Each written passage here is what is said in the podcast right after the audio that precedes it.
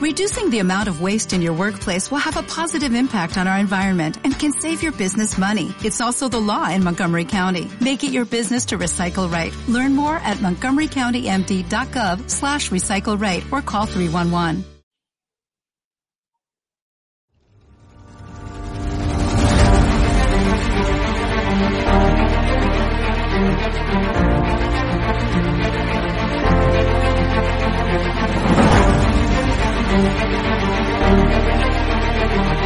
Muy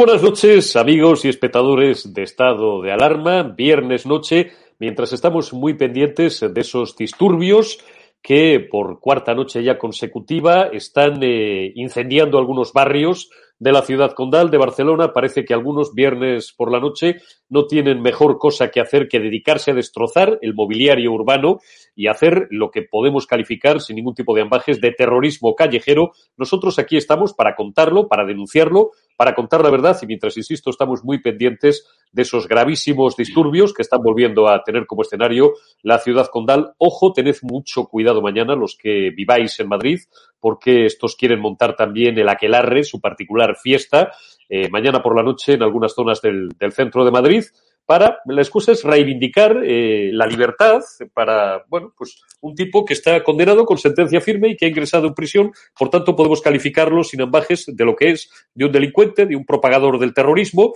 y de un propagandista de ideas absolutamente aborrecibles y que no tienen cabida en nuestra democracia y en un Estado de Derecho. Y lo más grave es que parte del gobierno social comunista, mientras la otra se pone de perfil y calla, y ya saben que quien calla otorga, pues eh, jalean a estos bestias, a estos salvajes, como hacía el otro día Pablo Echenique en un tuit, por el cual, eh, y luego Rodrigo Villar, a partir de las 12, 12 y cuarto, con nuestro buen amigo el inspector de policía Alfredo Perdiguero, comentará en detalle no solamente estos disturbios y la acción de la, la actuación y la acción policial, sino también la denuncia que le ha metido la policía y bien metida a Pablo Echenique. Bueno, vamos a lo nuestro, que es presentar nuestra sección semanal Desmontando el Chiringuito Andaluz. Borja Jiménez de Francisco, muy buenas noches, ¿cómo estás?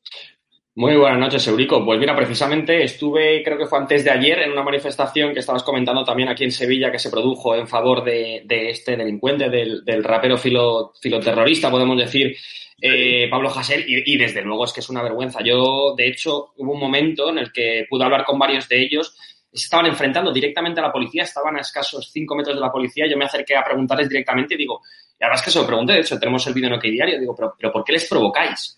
Me, y me decía, provocar, provocar estaban haciendo ellos, provocar no están, me están provocando ellos, tenemos que abrir con petardos, aquí queremos violencia, o sea, es que vamos a ver, es que no lo ocultan, es que su objetivo es doble, por un lado, quieren la violencia y por otro, eh, por lo menos aquí en Sevilla, buscaban la fotografía de, que por, eso les provocaban, querían la fotografía del, policía porreándoles.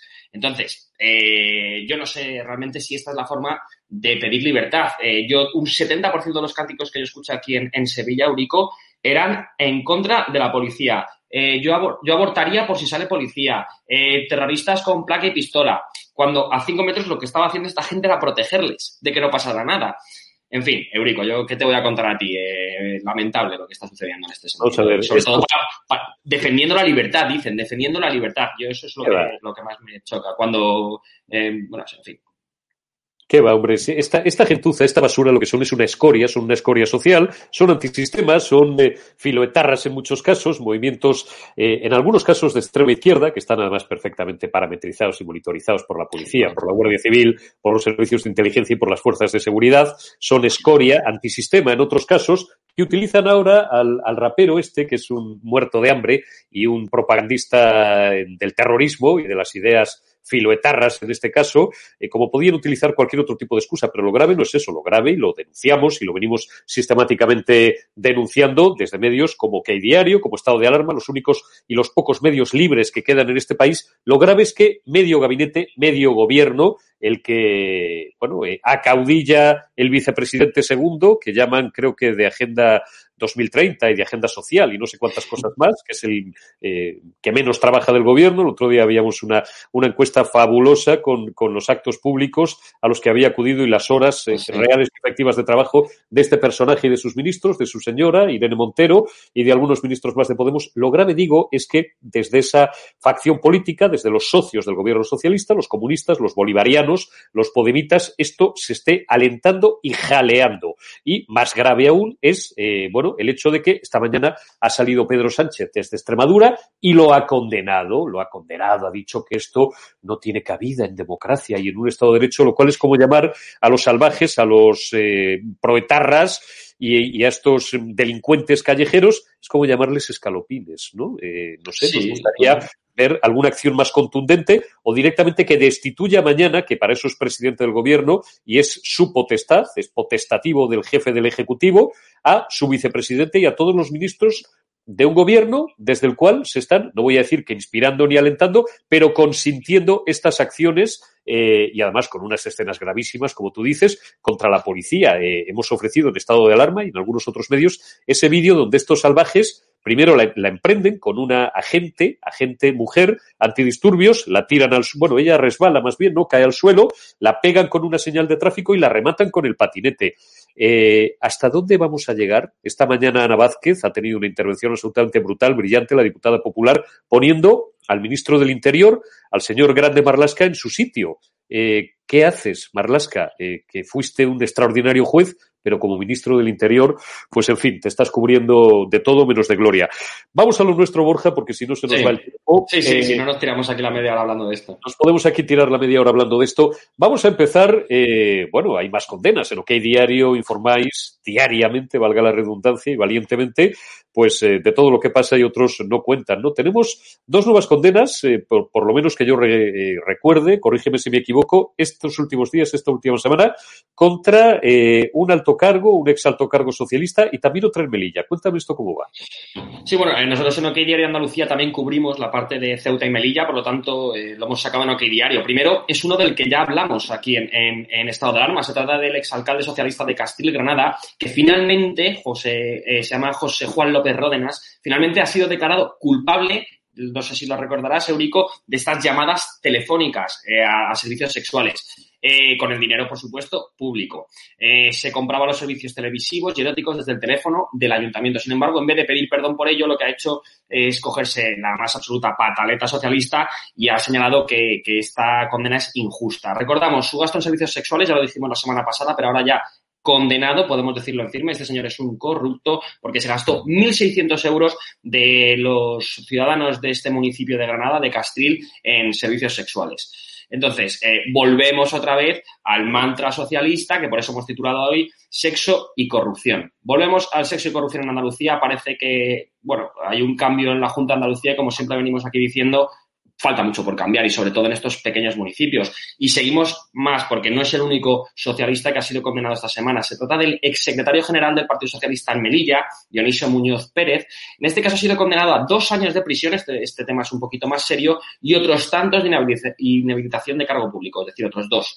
El delito, falsedad y dos delitos electorales en las elecciones generales del año 2008. El motivo fue, en este caso, fue una compra de votos por parte de la coalición electoral que llevaba entre PSOE y CPM, que es Coalición por Melilla, entre los cuales están como, como, ya podéis imaginar, los podemitas, en el denominado caso voto por correo. En ese caso no la podemos, pero vamos, eh, es en lo que se ha convertido luego, porque estamos hablando del año 2008. En él prometían empleo a los votantes, a aquellos que les votarán, y también manipularon sobres, tal y como ha, dicho el propio juez. Por ello, bueno, a mí me parece realmente grave que, bueno, yo no voy a entrar en, temas judiciales, pero desde luego inhabilitar solo dos años de, cargo público a un señor que se ha demostrado que ha, manipulado sobres, que ha comprado votos, bueno, pues si en dos años este hombre va a volver a estar, se va a volver a poder presentar, pues bueno, en fin, yo desde luego no voy a entrar en, asuntos judiciales, pero lo que sí que podemos confirmar es que en solo una semana, aquí en el sur, entre Andalucía y Melilla, tenemos a dos nuevas, tenemos dos nuevas condenas a altos cargos socialistas. Por un lado, al exalcalde socialista de Castilla, en Granada, en este caso por temas de, de, corrupción y sexo, como suele ser en habitual en Andalucía, y en el otro caso, en el de Melilla, pues por directamente un fraude electoral como la copa de un pino. Borja, eh, avanzando en nuestro guion, eh, siempre decimos, pero no es un tópico ni es una frase hecha, es que es la realidad. Tú y yo podríamos estar aquí media hora, 45 minutos o tres horas hablando de las corrupciones y las corruptelas del socialismo andaluz y de paso de sus atláteres comunistas, ¿no? Pero, eh, caso Isofotón. El otro día hablamos largo y tendido de qué es Isofotón, de cómo tres ministros ahora mismo que lo son y que sientan sus reales, todos los partes, en el eh, gabinete, en el Consejo de Ministros que preside Pedro Sánchez, están en el punto de mira. A OK Diario le cabe el honor, le cabe la satisfacción y le cabe la dignidad periodística de ser el medio que ha destapado este caso y que además eh, más lo ha denunciado, ¿no? Digamos que más y mejor ha informado sobre Isofotón.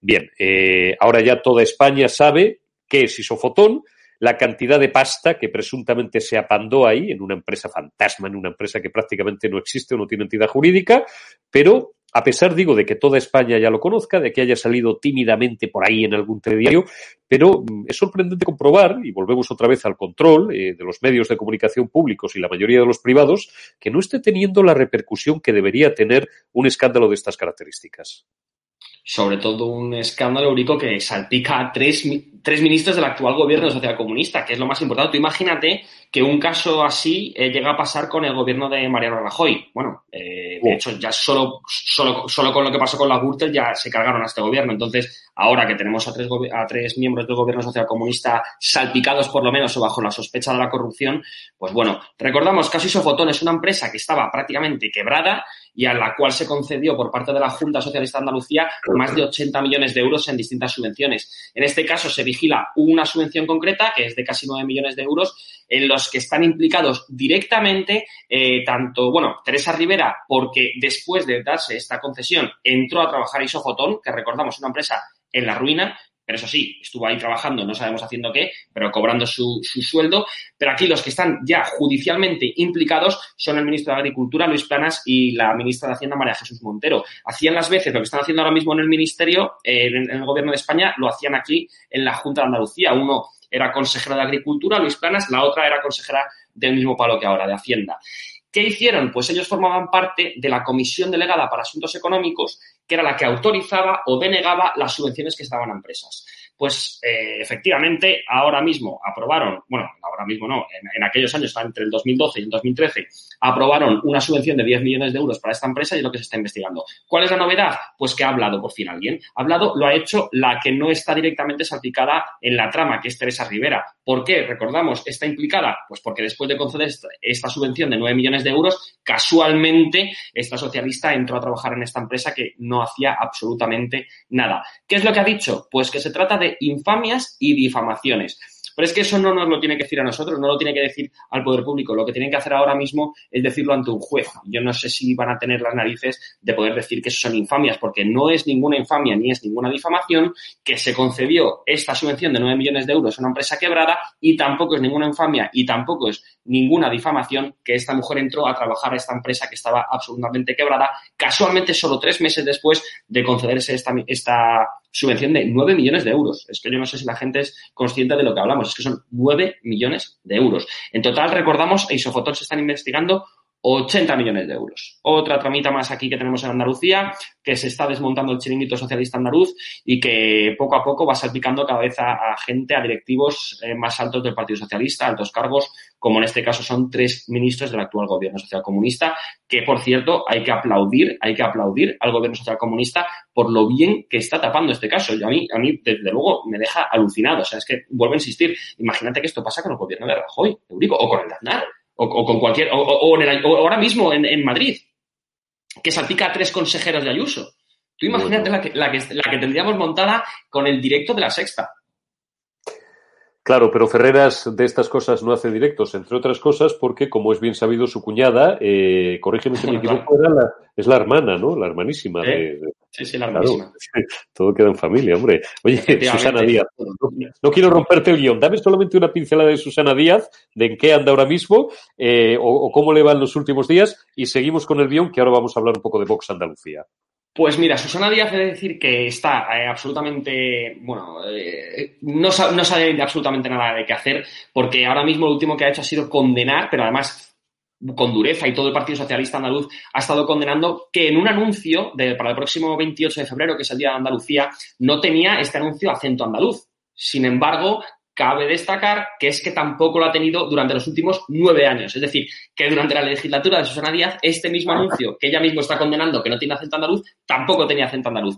Y vamos, el mero hecho de que esta sea la mayor crítica que tiene que hacer a la Junta de Andalucía de Juanma Moreno, pues dice bastante de lo perdido que está el Partido Socialista de Andalucía. Tanto es así que, bueno, eh, se rumorea bastante que incluso desde Ferraz le van a invitar a, decir adiós. Ella, claramente, y además fuentes próximas a ella así lo confirman, no va a dejarlo tan fácil. Lo más seguro es que se termine presentando a las primarias y yo supongo, supongo que, que los andaluces esta vez sí aunque sean los socialistas andaluces, sabrán decir que, bueno, que esta mujer desde luego ya está más que quemada y ya es una muerta política, aunque yo esto de muerto político siempre lo intento decir bajito porque yo reconozco que yo hablé de Pedro Sánchez como muerto político y mira dónde tenemos ahora el campeón.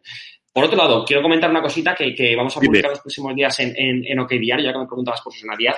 Se está construyendo una casa aquí en Triana muy interesante. La vamos a publicar en los próximos días. Os recomiendo que, que sigáis OK Diario Andalucía. Vamos a hablar de Vox. Eh, Vox ha utilizado como material varios artículos de OK Diario tuyos para hacer una pregunta parlamentaria, al menos que recordemos, en el Parlamento andaluz acerca de las llegadas masivas de ilegales a Andalucía y más en concreto en Sevilla. Cuéntanos. Pues hizo esta pregunta al Parlamento y esta pregunta ahora mismo, eh, por, gracias a, la diputada de Vox por Sevilla, Reyes Romero, y a Macarena Lona, que es la diputada de Vox por Granada, eh, ha ido también al Congreso de los Diputados y por fin, por fin, tenemos una respuesta del Gobierno Social Comunista sobre todo lo que hemos ido publicando en OK Diario de las llegadas de inmigrantes ilegales. Eh, en principio creemos que son de Canarias, pero esto, bueno, no podemos afirmarlo. Desde luego, en OK Diario hemos publicado pues dos hoteles que han sido reconvertidos en el último mes en centros de acogida, tres casas, bueno, tres casoplones en el municipio de Espartinas y también hace escasa una, hace una semana vimos, eh, conseguimos las fotografías en exclusiva en OK Diario como un autobús a las dos de la mañana quedaba aquí en el centro de Sevilla y del cual se bajaban 30, eh, 30 inmigrantes, por supuesto, ilegales. Eh, ¿Dónde iban a parar? No lo sabemos, porque lo que nos han dicho los vecinos que pudieron verlo, sobre todo el, el vecino que lo fotografió, es que se dispersaron, que cada uno fue hacia un lado. Sea como fuere, ¿qué es lo que ha contestado el gobierno a Vox, que ha hecho, que como bien has dicho, Eurico, se ha basado en estos artículos para hacer su pregunta? Pues que no van a decir absolutamente nada, que no van a decir lo que hacen con nuestro dinero para atraer los inmigrantes ilegales de Canarias o de donde sea a la península, que no nos van a decir ni dónde están, ni cuánto cuestan, ni absolutamente nada. Lo único que dicen es que van a guardar su protección y que para mantenerlo, para mantener esta protección, no van a hacer público absolutamente nada. Claro, eh, yo entiendo que, por supuesto, que quieran guardar la, protección de esta gente, pero también deberían pensar un poquito en la protección de nuestro dinero. Yo creo que, que, los servicios públicos están para gestionar nuestro dinero y que nuestro dinero nosotros tenemos que saber fehacientemente qué es lo que se está haciendo con ello, sea para el motivo que sea. Yo no estoy diciendo que nos tengan que decir este eh, melanito de tal está aquí, no, funganito está aquí. No, yo no, estoy, no estamos pidiendo eso, estamos diciendo cuánto ha costado, cuánto cuesta cada inmigrante ilegal, a qué provincia nos estáis llevando. Y no dicen absolutamente nada, Eurico. Eh, no, dicen nada. absolutamente nada. No le cuentan nada. Sí. No, Y, ellos se excusan también, dicen que, bueno, que ellos dan subvenciones públicas, ponen el ejemplo de la Cruz Roja, que, es uno de, los, uno de, los, principales encargados en los inmigrantes, y que ellos se lavan las manos. Mentira, mentira, porque los hoteles que nosotros hemos visto aquí, eso es mentira, y lo han dicho así en la respuesta parlamentaria a, Vox, pues es una mentira, porque en los mismos hoteles que hemos publicado en OK Diario, en el cartelón, pone claramente Gobierno de España, Ministerio del Interior. Entonces, que ya nos vacilen, que nos tomen el pelo ah, de este modo, que, o sea, vale que nos digan, no lo vamos a decir, pero por lo menos que no nos tomen el pelo, ¿no? Mínimo. Tienes toda la razón, tal cual. Es decir, eh, miren, como, como decía el llorado Alfredo Pérez Rubalcaba, eh, no me pregunten más porque hasta ahí puedo leer, eh, que también era una frase clásica de un concurso televisivo, o hasta aquí puedo dar información porque hablaba, normalmente cuando decía esto, fue en sus tiempos de del Ministerio del Interior, como ministro del Interior, cuando había una operación policial abierta y tal. Bueno, esto sería impresentable en, en el normal funcionamiento parlamentario, pero, insisto, como tú bien dices, valdría más que dijeran eso, es decir, miren, no les vamos a facilitar esta información. Y bueno, pues que pueden arguir cualquier tipo de, artimaña o de triquiñuela parlamentaria, de que no han seguido ustedes el cauce adecuado. Es como en derecho, ¿no? Cuando algo tienes perdido vas a la forma, ¿no? Y tal.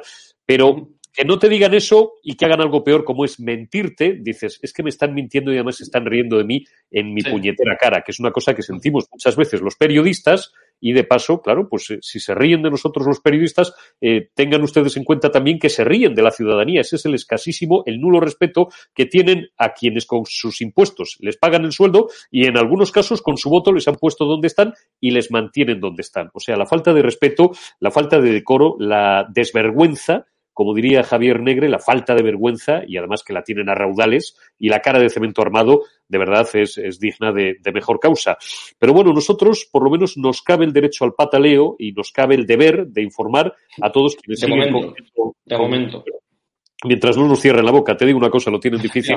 Porque mira que nos ponen trampas, mira que nos ponen palos en las ruedas para hacernos tropezar again, and again, and again, una vez y otra y otra, pero no lo van a conseguir, hombre. Lo pueden conseguir de una forma brutal, no vamos a dar ideas, pero como eso en un Estado de Derecho, en teoría, pensamos que no tiene cabida, nosotros seguiremos denunciando hasta que nos quede un hálito, nos quede un mínimo aliento para seguir informando, cumpliendo con el sacrosanto deber de cualquier periodista que entiende la profesión desde un concepto absolutamente libre y no como propagandistas pagados del régimen, que es en lo que se han convertido la mayoría, lamentablemente, de los compañeros de este oficio, pues que algún día fue noble y sigue siendo noble eh, en tanto en cuanto muchos de los que seguimos entendiéndolo como la obligación de contarle a la gente eh, bueno, pues lo que pasa y contarle al poder lo que le pasa a la gente y no al revés, pues seguiremos entendiéndolo.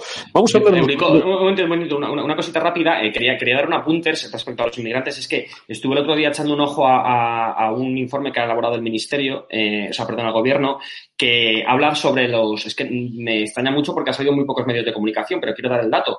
Eh, es la llegada de menores extranjeros no acompañados, de MENAS. Andalucía, solo en, entre el año 2019 y 2020, solo Andalucía han llegado 4.300. 4.300. Una brutalidad. Una brutalidad. Ya les anuncio a los espectadores de estado de alarma que en los próximos días, ya fijaremos con el fecha, tendremos la oportunidad de hablar con un juez valiente, que es el juez Calatayud, que ha denunciado en los últimos días, además, con cierta actividad en redes sociales y en algunas de sus intervenciones públicas, todo eh, este fenómeno de menores no acompañados, que no solamente es una cuestión de comunidades autónomas, digamos, fronterizas, como Andalucía, los tenemos, por ejemplo, tenemos bandas organizadas en Guadalajara. El otro día, bueno, pues en Twitter eh, denuncié eh, o denunciamos un caso personal. Es una auténtica vergüenza que los poderes públicos, que los ayuntamientos, en este caso algunos alcaldes miren para otro lado, la policía hace lo que puede hacer, las fuerzas y cuerpos de seguridad del Estado, porque están muchas veces maniatados por la ley y por jueces que o bien simpatizan con la causa o bien, bueno, pues les gustaría ser más rigurosos, pero la interpretación de la ley tampoco se lo permite. Tendremos que seguir hablando más de, de estos pájaros que en muchos casos ni son menores eh, ni son lo que parecen, ¿no? Y están eh, amenazando gravemente la estabilidad y la convivencia y la paz social en muchas ciudades y en muchos pueblos de España.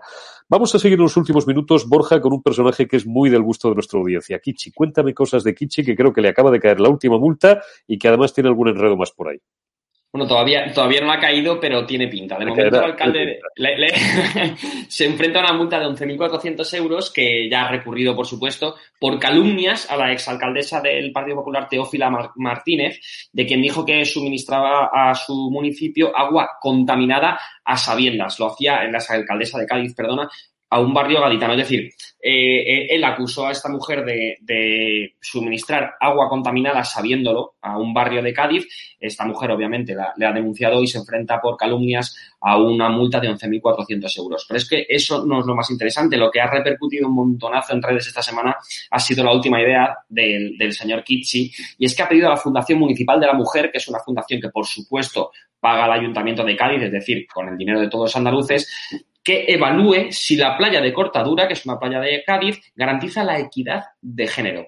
Eh, sí, sí, sí, sí. Kichi ha gastado recursos públicos para estudiar si las playas de Cádiz son machistas. Eh, fundamentalmente se, debe a unas pasarelas que, van a pretender cambiar y han hecho un... Sí, sí, no, sabemos cuánto ha costado porque, por supuesto, ya saben que la opacidad es máxima en este tipo de, fines, pero sí, sí, como lo oyes. Eh, están mirando a ver si la playa, si las pasarelas son machistas y lo han evaluado así. Eh, pues eso es lo que hacen con nuestro dinero esta gente. Que, Pero qué, grande, Hay, que, ser, hay que ser, hay que ser muy artista para, hay que ser muy artista, no, y pienso en el tío que hace los papeles, les hablan dos profesionales que, bueno, pues una de las eh, actividades complementarias, normalmente de los que ya llevamos algunos años ejerciendo el periodismo y estamos especializados en determinados campos, también es hacer informes eh, o escribir discursos para otras personas o hacer papeles con informes, pero serios, ¿eh? que en algunos casos pues te los pagan mejor, en otros peor, pero bueno, siempre desde una fundamentación seria. Esto, aquí estamos hablando de una chorrada como un día de fiesta, como nos describe Borja Jiménez de Francisco, como es eso, un estudio de género sobre no sé qué playa y los tíos cobrarán una pasta. Oye, yo quiero hacer papeles de eso. ¿Dónde hay que firmar? ¿Hay que comer un día con Kichi o cómo, va esto? Sí, yo me imagino porque al final esta gente, todos los asesores que tienen en sus ayuntamientos, en sus consejerías, pues son amiguetes como, como bien es sabido. No vamos a denunciarlo públicamente porque no podemos decir, eh, fulanito es amigo de tal, pero no tenemos absolutamente no tenemos pruebas, pero, pero al final se sabe exactamente qué es lo que sucede aquí, porque ya me dirás tú o sea, en qué momento le pasa bien por la cabeza analizar si una pasarela eh, eh, es machista o si de una determinada playa es machista.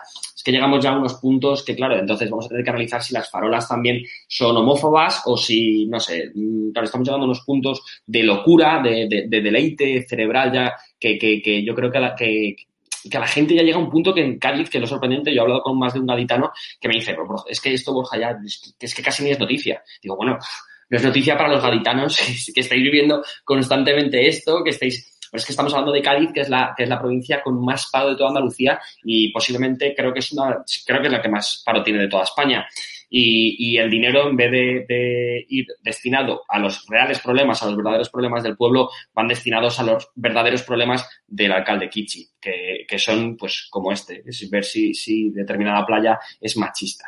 Ese es, el, eso es lo que destinan los fondos de los, de los gaditanos. Te confirmo el dato. A Cádiz le cabe ya desde hace décadas el triste honor de ser efectivamente la provincia con más paro de Andalucía, con más paro de España y con más paro 30, ¿no? 30 y no, no, no, no. Eh, ha llegado momentos en los que ha superado el 50%, Borja. Tendría que buscar el dato, pero de memoria te digo que ha llegado a frisar en algunos momentos, hace no demasiados años, hasta un 60% de paro. Te diría, es más, y sigo tirando de memoria y de informes de hace algunos años de mercado laboral en distintos países de Europa, que quizás solo superada por algunas regiones eh, de Eslovaquia y de Grecia en sus peores tiempos. Es decir, en esto han convertido Cádiz y sigue, bueno, no sé ahora mismo, tendría que buscar el índice, tardaría unos minutos en encontrarlo, pero el índice de desempleo de Cádiz que sigue siendo brutal. Hasta mm. en una provincia tan maravillosa y en una ciudad tan maravillosa como es Cádiz, que adoramos, San Fernando, eh, y bueno, unas gentes tan estupendas, pero tiene que llegar un momento que se les agote la paciencia, porque volvemos otra vez a lo de antes. Es que el ciudadano tiene que llegar a un momento que despierte y se dé cuenta de que se están riendo de ellos. Y se han estado también popularizando unas imágenes que, que ven al respecto a esto de Cádiz, eh, con, no sé si hemos llegado a hablar de ello la semana pasada, creo que no, eh, un montón de imágenes de tiendas cerradas, eh, completamente cerradas o en liquidación y, y, unas cadenas de manteros vendiendo productos falsificados, es decir, eh, personas que, están, que son inmigrantes ilegales vendiendo productos ilegales en una provincia que es, como bien dice Eurico, la provincia que más desempleo tiene. Entonces, claro, la imagen esa de ver los locales cerrados, todos los locales cerrados o en liquidación en, en una, una, de las principales calles de Cádiz y, y, justo enfrente a los manteros, es dura. Pero es que es más duro todavía, a mí me parece, pero todavía es más duro ver a los que todavía, aunque todavía por suerte están abiertos y ven como la gente para entrar a su local, para entrar a su negocio, que él paga todos sus impuestos, tiene que pasar tiene que pasar por encima prácticamente de estas personas y de estas mantas que están en el suelo con productos, insistimos, falsificados y por lo tanto ilegales. Eh, esto se permite en Cádiz, también se permite aquí en Sevilla, en la Sevilla de los Socialistas Palas, no a tantos niveles, porque yo, pero vamos, yo lo he visto. Y, bueno, pues eh, como decimos, Eurico, estas son las preocupaciones reales de, de Kichi, porque Kichi, eh, como bien, como hace su pareja eh, Teresa Rodríguez, no paran de defender la inmigración ilegal. Y es más, son dos de las personas que ya están anticapitalistas que exigen la regularización inmediata. Y de hecho tienen un hashtag que creo que es eh, regularización ya, piden la regularización inmediata de todos los inmigrantes ilegales que ya estén en el suelo español. Por si no hay efecto llamada por parte del gobierno suficiente, por aquí desde, desde, desde Andalucía les están llamando un poquito más, porque claro, hablas con inmigrantes ilegales y hay muchos que se lo creen. Es que se lo creen. Es que se creen que van a venir aquí y les van a dar papeles. Entonces, no son conscientes esta gente es que me entran de, de, gentuza, porque es que, es que me sale, no son conscientes ya no del problema al que nos están sometiendo a los españoles o a los andaluces en este caso, sino a los propios inmigrantes ilegales que se, que se juegan la vida. Es que esas personas se juegan la vida al final quitando los temas de las mafias y todo, que por supuesto, pero se juegan la vida porque vienen engañados por, por, por esta gentuza. Por, por, esta izquierda que, que, les, que se cree, vamos, que, que, les, que les prometen sueños, realmente yo no sé con qué finalidad. Porque si me dices que esta gente al final consigue papeles, lo entiendo, porque al final consiguen votos. Pero es que no es así. Entonces, Mira. es por la mera.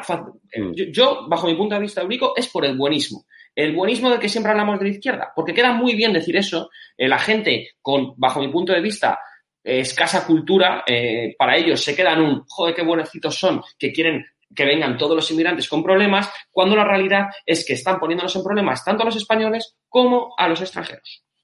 Mira, el otro día le decía a alguien tan poco sospechoso de ser de derechas como José Luis Corcuera, que fue ministro de los primeros gobiernos socialistas de Felipe González, ministro del Interior, eh, tras décadas de, de, militancia sindical, de militancia en UGT, de cuando algunos sindicalistas hasta eran buenos y todo, y bueno, pues tenía cierta fundamentación en aquellos años 60 y años 70 el movimiento sindical, yo nunca he sido, en fin, muy, muy partidario, porque todo el mundo conoce mis parámetros ideológicos, sobre todo desde el punto de vista económico, soy un liberal, creo en el mercado, pero eh, digo, una entrevista excelente que le hizo hace, yo creo que unas dos, tres semanas, Javier Negre, para el canal, para Estado de Alarma, a José Luis Corcuena. Les invito a nuestros amigos y espectadores, si no lo han visto, a que la vuelvan a escuchar porque está en YouTube. Hablaban, entre otras muchas cosas, del de fenómeno de la inmigración ilegal. Y decía Corcuera verdades como puños, cosas tan simples pero tan absolutamente demoledoras como que no hay cosa, es decir, estos progres que se les llena la boca diciendo apertura total de fronteras, papeles para todos, que vengan todos. Eso es lo más, decía Corcuera, abro comillas, eso es lo más,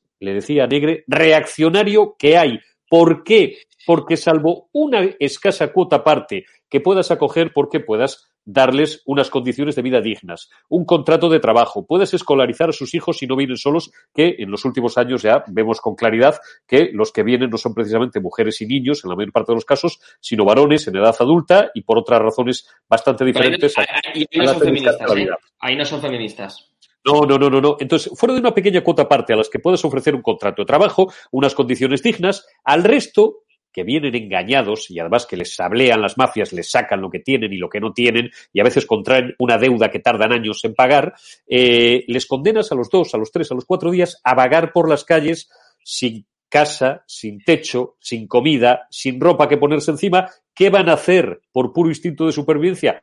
Coño, delinquir, porque es que es de cajón de madera de pino. Entonces, eso es reaccionario porque estás al final utilizando a esas personas, utilizando con un fin, en este caso, ideológico y propagandístico, te importa una higa la vida de esas personas, su suerte, lo que les espera en España, que no sé si es mejor o peor que lo que dejan atrás, pero desde luego les estás condenando a la miseria y a, la degeneración y, y a la marginación social porque les has traído engañados. Bueno, pues eso es lo progre. Y el no oponerte a eso, es decir, el argumentar razonadamente como hacen partidos como Vox o como hacía el otro día, insisto, en una conversación interesantísima, por favor, que la escuchen o la vuelvan a escuchar todos nuestros espectadores, José Luis Corcuera, que insisto es un hombre de izquierdas de toda la vida, con Javier Negre, eso es lo más reaccionario que hay. Ahora, méteselo a estos tíos en la cabeza. No, no, estos tíos no, les va a entrar nada en la cabeza y aunque les entre no lo van a reconocer, porque yo creo que dentro de esa gente hay gente con dos dedos de frente, por lo menos es mi esperanza. Quiero creer que todavía y aún así no lo hacen. Aunque, sepan la verdad, no lo hacen porque al final el, buenismo es lo que gana votos y ahora mismo la izquierda vive de ello. Entonces, bajo ningún punto de vista y bajo ningún concepto van a cambiar su opinión. Van a dejar de decir Está claro. sandeces. Está claro. Borja, nos quedan cuatro minutos, cinco minutos de tiempo real ya. Vamos a terminar hablando de otro de nuestros clásicos, de nuestras clásicas, de Irene Montero. Cuéntanos cosas de Irene Montero. Sí, sí, pues hay, hay, un cabreo aquí con Irene Montero. Mira, ahora además que queda muy poquito para el 8 de marzo, para el 8M, que tan polémico fue y que si ella... Vamos a ver, estamos hablando de una mujer que dice, parece abanderar, ¿no? El, feminismo, la, lucha contra la violencia de género. Pues mira tú por dónde eh, hay un gran cabreo entre los ayuntamientos andaluces de cualquier color, todos los ayuntamientos andaluces están prácticamente levantados porque ha recortado un 33% el, el reparto de fondos a los ayuntamientos de cara a luchar contra esta violencia de género. Esto supone en total en Andalucía 1,5 millones de euros. Es decir, que la ministra de Igualdad, la ministra que el 8, vamos, que, que, es que se jugó la vida suya y la de muchísima gente el pasado 8 de marzo, como bien se ha demostrado, ahora en la, en la realidad, cuando hay que poner pasta para eso, bueno, bajo mi punto de vista van muchas veces a chiringuitos, pero ellos no lo reconocen, entonces bajo su, bajo su propia cabeza es bastante sorprendente que decidan recortar un 33% el, el dinero que se destina a cuidar de estas mujeres que sufren violencia de género. Eh, claro, el silencio, como, como en todos los casos que venimos hablando, es sepulcral. El silencio mediático es sepulcral y no se habla absolutamente nada de ello. Pero sí, la señora Ina Montero, la mujer que lleva siempre la pancarta y que va a la primera cuando hay luchas feministas o en contra de la violencia de género, que a cada una de las lamentables muertes a manos de hombres, eh, pues parece ser que es un poco de boquilla, porque cuando toca repartir o cuando toca ahorrar, de lo primero que recorta es de lo primero que abandera. Pues llama bastante la atención. ¿Qué dinero más estúpidamente gastado? ¿Qué presupuesto? Porque dices el Ministerio de Fomento, ¿no? Que, o Ministerio de Transportes, o Ministerio se ha llamado de muy distintas formas a lo largo de, de, la, eh, de los últimos cuarenta y tantos años de, de, democracia, pues dices, tiene un presupuesto que ahora mismo recuerdo también de memoria son 34, 35 mil millones de euros. Dices, pero bueno, el Ministerio de Fomento hace algo, ¿no? Hace algo, construyen puentes, o deberían, construyen carreteras, eh, se encargan de la obra pública, eh, bueno, es la mayor fuente de licitación de, del, del, Estado español, que es la cuarta eh, potencia económica de la Unión Europea. Dices, el Ministerio de Igualdad, que ahora mismo desconozco, lo voy a buscar, mira, eh, qué presupuesto tiene, voy a buscar el dato, aunque fueran solamente 500 millones, que no lo serán, serán 1.000 o 1.500 o 2.000 millones aproximadamente, promediando con otros, con otros ministerios.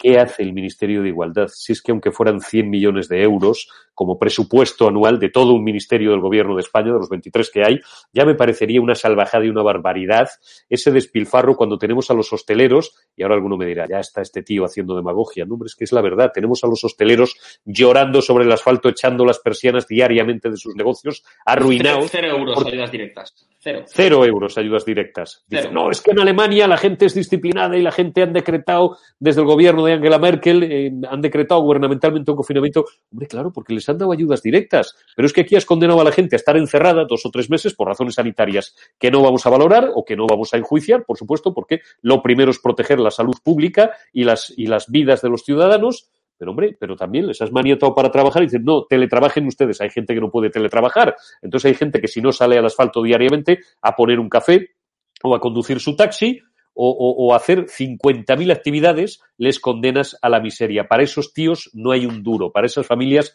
no hay un duro. Han arruinado a cientos de miles de familias, lo van a seguir haciendo. Eh, en conversación con nuestro común amigo Daniel Lacalle algunas veces, y él sigue siendo bastante pesimista. Y hombre, Daniel Lacalle es uno de los mejores economistas, no ya de España, por supuesto, de Europa y del mundo, y nos dice, veo a muy corto plazo más de un 30% de paro. Y la gente, bueno, pues hay gente que sigue mansamente todavía, hay gente que ya no puede más y estalla de rabia o, de lo que sea, pero bueno, y, ves ministerios como el Ministerio de Igualdad, y ya remato, porque ya estamos prácticamente fuera de tiempo, que gastan el dinero del contribuyente alegremente en chorradas, en informes que no interesan a nadie, salvo a quien los hace porque los cobra, y bueno, a las propagandistas que viven, fabulosamente bien, por cierto, de seguir haciendo este proselitismo absolutamente estúpido y absolutamente absurdo de la, de la ideología de género. Borja Jiménez de Francisco, ha sido como cada semana un placer el, el y el charlar contigo para nuestros espectadores y amigos, hablando eh, del chiringuito andaluz, de las corruptelas socialistas y podemitas, desmontando el chiringuito andaluz, nuestra sección semanal en estado de alarma, una de las más esperadas por nuestros eh, amigos, por nuestra comunidad y más seguidas. La próxima semana más y mejor. Borja, cuídate mucho trabaja, sigue informando a, nuestros espectadores eh, y aquí seguiremos en OK Diario y en estado de alarma para contárselo. Gracias y muy buenas noches. Muy buenas noches a todos. Muy buenas a todos, esto es Estado de Alarma. Hoy estrenamos este programa por YouTube de media hora de duración. Estaremos de lunes a jueves a partir de las ocho y media de la tarde. Y este programa nace porque al igual que tú estás cabreado con ese gobierno central que podría haber hecho mucho más contra el coronavirus que ya se ha llevado cerca de 3.500 personas por delante, ese gobierno que nos mintió, que nos dijo que solo iba a haber un contagio y que podría haber actuado antes, viendo la que estaba cayendo con la pandemia tanto en China como en Italia, pues hemos decidido montar esta plataforma de libre expresión ante los intentos del gobierno central de usar ahora los minutos de televisión pública que acaparan para lanzarnos desinformación y propaganda. Por eso desde aquí vamos a desmontar sus mentiras, vamos a daros la verdad y vamos a apoyar a los profesionales sanitarios, a la fuerza y cuerpo de seguridad del Estado y a esa población civil que vive confinada, que vive aislada y harta de ver al vicepresidente del gobierno saltándose la cuarentena hasta en tres ocasiones.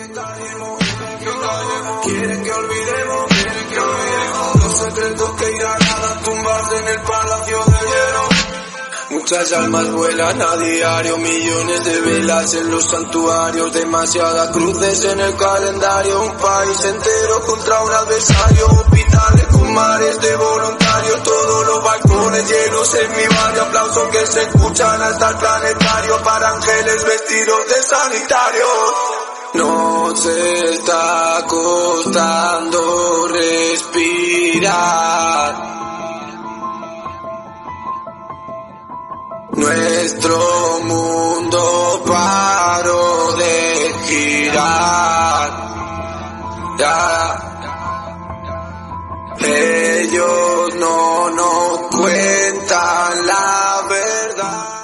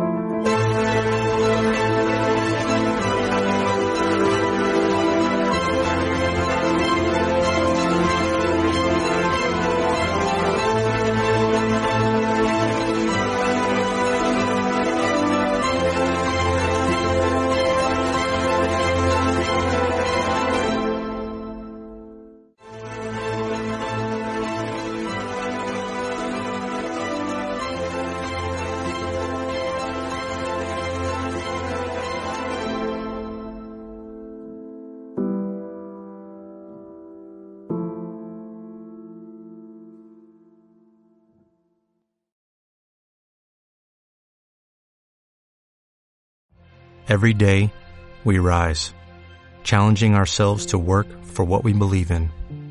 At U.S. Border Patrol, protecting our borders is more than a job, it's a calling. Agents answer the call, working together to keep our country and communities safe. If you're ready for a new mission, join U.S. Border Patrol and go beyond. Learn more at cbp.gov/careers.